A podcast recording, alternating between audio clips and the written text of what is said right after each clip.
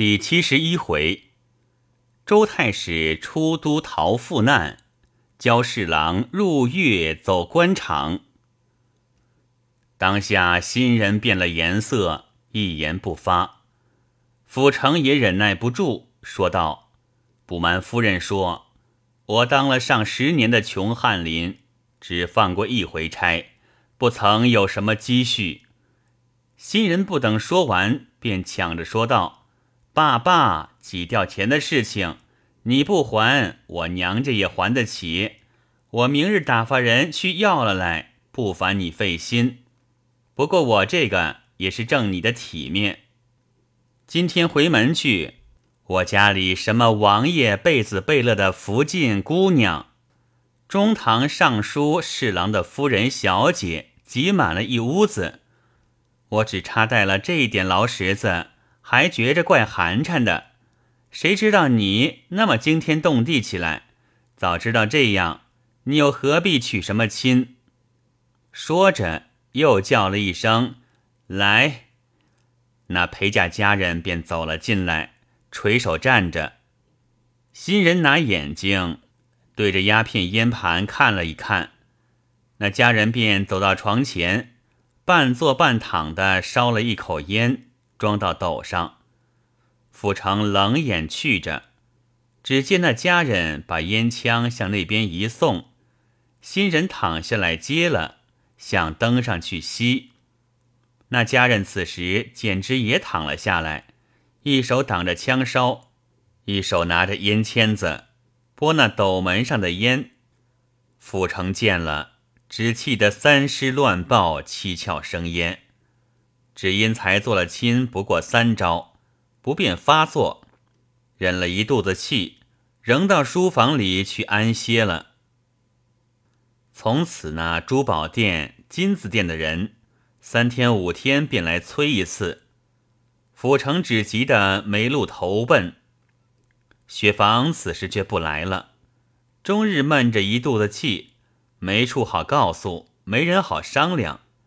一连过了二十多天，看看那娶来的新人，非但欲行交简放纵，并且对于那六岁孩子，渐渐露出晚娘的面目来了。府城更加心急，想想转恨起雪房来。然而图恨也无益，总要想一个善后之策，因此焦灼的一连几夜总睡不着。并且自从娶亲以来，便和上房如同分了界一般，足迹轻易不踏到里面。小孩子受了晚娘的气，又走到自己跟前哭哭啼啼，一家烦闷。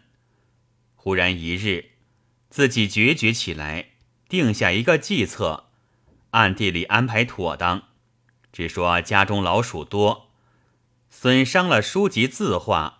把一切书画都归了箱，送到会馆里存放，一共运去了十多箱书画。暗中打发一个家人到会馆里取了，运回家乡去。等到了满月那天，新人又照例回门去了。这一次回门，照例要娘家住几天。这位周太史，等他夫人走了，便写了个名条。到清密堂去，请了一个回籍措资的假，雇了长车，带了小孩子，收拾了细软，竟长行回籍去了，只留下一个家人看门，给了他一个月的工钱，叫他好好看守门户。狂他说到天津去去就来的，他自己到了天津之后，却寄了一封信给他丈人焦侍郎。这封信却是骈四离六的，足有三千多字，写得异常的哀感顽艳。焦侍郎接了这封信，一气一个死，无可奈何，只得把女儿全时养在家里，等日后再做道理。我进京找他求信，恰好碰了这个档口，所以我也不便多说，耽搁了几天。只得且回家去，过几时再说的了。徐宗生一席长谈，一面谈着，一面喝着，不觉把酒喝完了，饭也吃完了。问店家要了水来敬了面。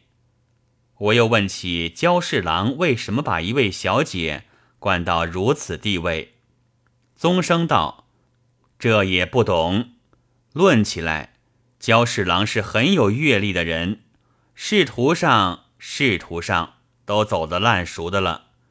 不知为什么家庭中却是如此。”我道：“仕路仕路的阅历，本来与家庭的事是两样的。”宗生道：“不是这样说，这位焦礼如。”他是经过极贫苦来的，不应该把小孩子惯得骄纵到这步田地。他焦家本是个富家，李如是个庶出的丸子，十七八岁上便没了老子。弟兄们分家，他名下也分到了二三万的家当，搁不起他老先生吃喝嫖赌，无一不来。不上几年，一份家当弄个精光。闹得弟兄不理，族人厌恶，亲戚冷眼，朋友远避，在家乡站不住了，赌一口气走了出来，走到天津，住在同乡的一家字号里，白吃两顿饭，人家也没有好面目给他。可巧他的运气来了，字号里的站房碰破了两箱花椒，连忙修订好了。总不免有露出来的，字号里的小伙计把他扫了回来，被这位焦侍郎看见了，不觉触动了他的一门手艺，把那好的整的花椒捡了出来，用一根线一颗一颗的穿起来，盘成了一个扳指，被字号里的伙计看见了，喜欢他精致，和他要了，于是这个要穿一个。那个要穿一个，弄得天天很忙。他又会把它盘成珠子，穿成一副十八子的香珠。穿了香珠却没有人要，只有扳指要的人多，甚至有出钱叫他穿的。乞巧有一位候补道进京引荐，路过天津，是他的世伯辈。他用了世余职的帖子去见了一回。便把所穿的香珠凑了一百零八颗，配了一副烧料的佛头纪念，穿成一挂朝珠，又穿了一个细致的扳指，做一份礼送了去。那位候补道欢喜的了不得。等他第二次去见了，便问他在天津做什么，他一时没得好回答，便随嘴答应，说要到广东去谋事。那候补道便送了他五十两银子成仪，他得了这笔银子，便当真到广东去了。原来他有一位姑丈是广东候补知府，所以他一心要找他姑丈去。谁知他在家乡那等行为，早被他哥哥们写信告诉了姑丈了，所以他到了广东，那位姑丈。只给他一个不见，他姑母是早已亡故的了，他姑丈就在广东续的弦，他向来没有见过，就是请见也见不着。五十两银子有限，从天津到的广东已是差不多的了。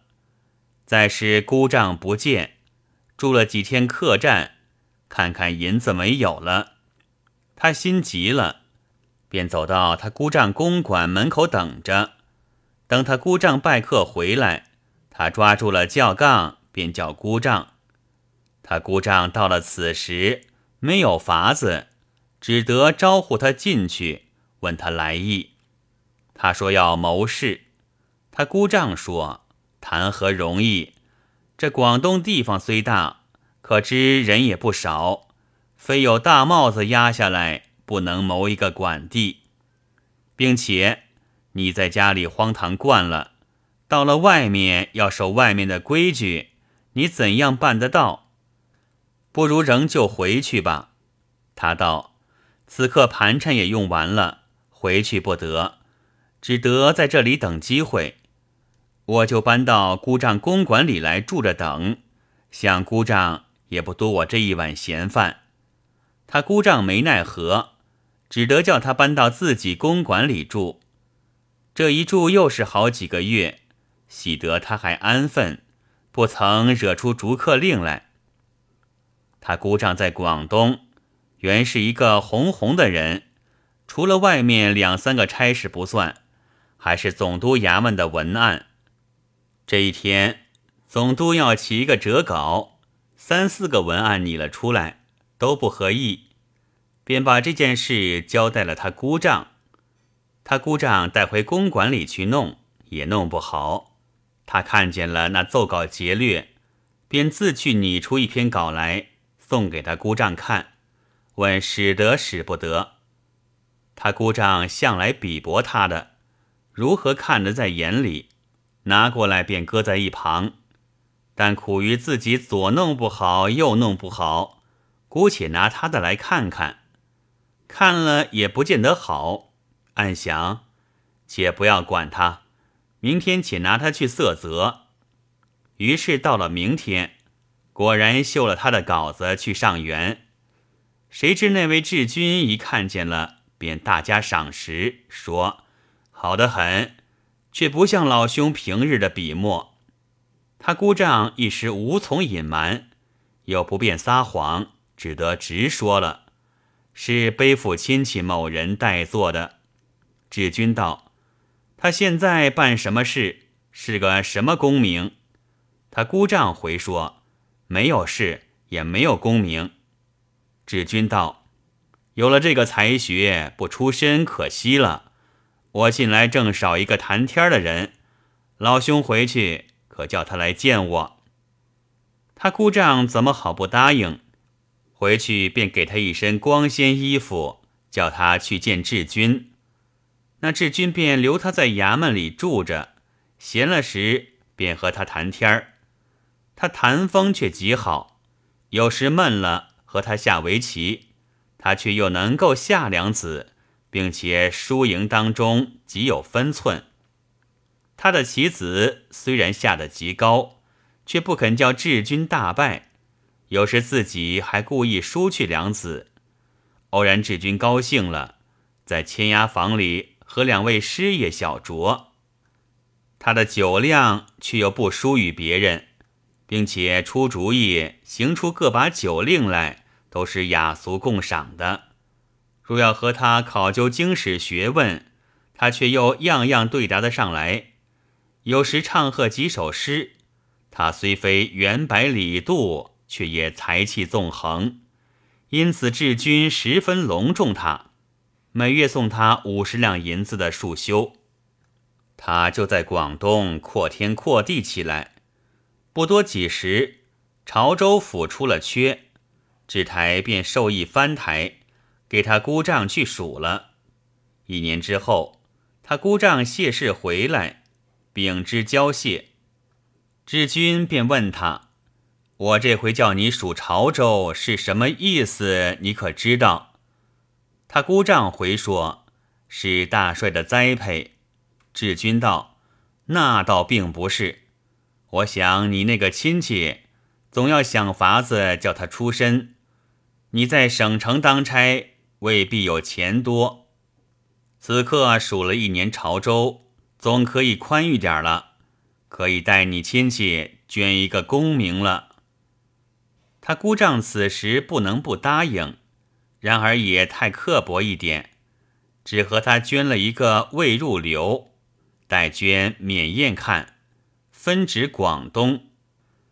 他便照例禀道。志军看见只待他弄了这么个功名，心中也不舒服，只得吩咐藩台早点给他一个好缺署理。总督吩咐下来的，范司哪里敢怠慢？不到一个月，何伯所出了缺，藩台便委了他。原来这何伯所是广东独有的官，虽是个从九未入。他那进款可了不得，事情又风流得很，明是专管河面的事，就连珠江上济船也管了。他做了几个月下来，那位治军奉旨调到两江去了，本省巡抚做升了总督，藩台做升了府台，剩下藩台的缺，却调了福建藩台来做。那时候。一个最感恩知己的走了，应该要格外小心的做去才是个道理。谁知他却不然，除了上峰到任、循吏道喜之外，朔望也不去上衙门，只在他自己的衙门里办他的风流公案。那时新藩台是从福建来的，所有跟来的官亲睦友都是初到广东。闻得珠江风月，哪一个不想去赏见赏见？有一天晚上，藩台的少爷和一个衙门里的师爷，两个人在古富船上请客，不知怎样，季家得罪了那位师爷，师爷大发雷霆，把席面掀翻了，把船上东西打个稀烂，大呼小叫的，要叫何伯所来办人。吓得一众妓女莺飞燕散的都躲开了。一个保妇见不是事，就硬着头皮闪到舱里去，跪下叩头认罪。那师爷顺手拿起一个茶碗，劈头摔去，把保妇的头皮摔破了，流出血来。请来的客也有解劝的，也有帮着嚷打的。这个档口。恰好那位焦礼如带了两个家人，划了一艘小船出来巡河。刚刚巡到这个船边，听得吵闹，他便跳过船来。刚刚走到船头，忽见一个人在舱里走出来，一见了李如，便道：“来得好，来得好。”李如抬头一看，却是一位姓张的候补道。也是极红的人。原来李儒在都署里面当了差不多两年的朋友，又是大帅跟前极有面子的，所以那一班候补到府没有一个不认得他的。当下李儒看见是熟人，便站住了脚。姓张的又低低的说道：“藩县的邵大人和老夫子在里面。”是船家得罪了他，阁下来的正好，请办一办他们，以警将来。李如听了，理也不理，昂起头走了进去，便厉声问道：“谁在这里闹事？”旁边有两个认得李如的，便都道：“好了好了，他们的管头来了。”有个便暗暗告诉那师爷。这便是何伯所教李儒了。那师爷便上前招呼。李儒看见地下跪着一个头破血流的妇人，便问谁在这里打伤人。那师爷便道：“是兄弟摔了他一下。”李儒沉下脸道：“清平世界哪里来的凶徒？”回头叫带来的家人道：“把他拿下了。”翻台的少爷看见这个情形，不觉大怒，道：“你是什么人，敢这么放肆？”李儒也怒道：“你既然在这里胡闹，怎么连我也不知道？想也是凶徒一类的。”喝叫家人把他也拿了。旁边一个姓李的候补府悄悄对他说道：“这两位，一个是翻台少爷，一个是翻台师爷。”李如喝道：“什么少爷老爷，司爷公爷，在这里犯了罪，我总得带到衙门里办去。”姓李的见他认真起来，便闪在一边，和一般道府大人闪闪缩缩的都到隔壁船上去，偷看他作何举动。只见他带来的两个家人，一个看守了师爷，一个看守了少爷。他却居中坐了，喝问那保妇：“是哪一个打伤你的？快点说来。”那保父只管叩头，不肯供说。那师爷气愤愤地说道：“是我打的，却待怎样？”李儒道：“好了，得了亲供了，叫家人带了他两个，连那保父一起带到衙门里去。”此时师爷、少爷带来的家人，遭飞也似的跑进城报信去了。李儒把一起人也带进城，到衙门里分别软禁起来，自己却不睡，坐在那里等信。到的半夜里，果然一个差官拿了翻台的片子来要人。李儒道：“要什么人？”差官道：“要少爷和师爷。”李儒道：“我不懂，我是一个人在衙门里办公，没带家眷。”没有少爷，官小俸薄，请不起朋友，也没有师爷。差官怒道：“谁问你这个来？我是要藩县的邵大人，以及藩属的师爷。”李儒道：“我这里没有。”差官道：“你方才拿来的就是。”李儒道：“那不是什么少爷师爷，是两个闹事伤人的凶徒。”差官道：“指他两个就是，你请他出来，我一看便知。”李儒把桌子一拍，大喝道：“你是个什么东西？要来稽查本衙门的犯人？喝叫家人给我打出去！”两个家人一片声吆喝起来。那差官没好气，飞马回衙门报信去了。翻台听了这话，也十分诧异。一半以为李儒误会，一半以为那差官搅不清楚，只得写了一封信，再打发别人去要。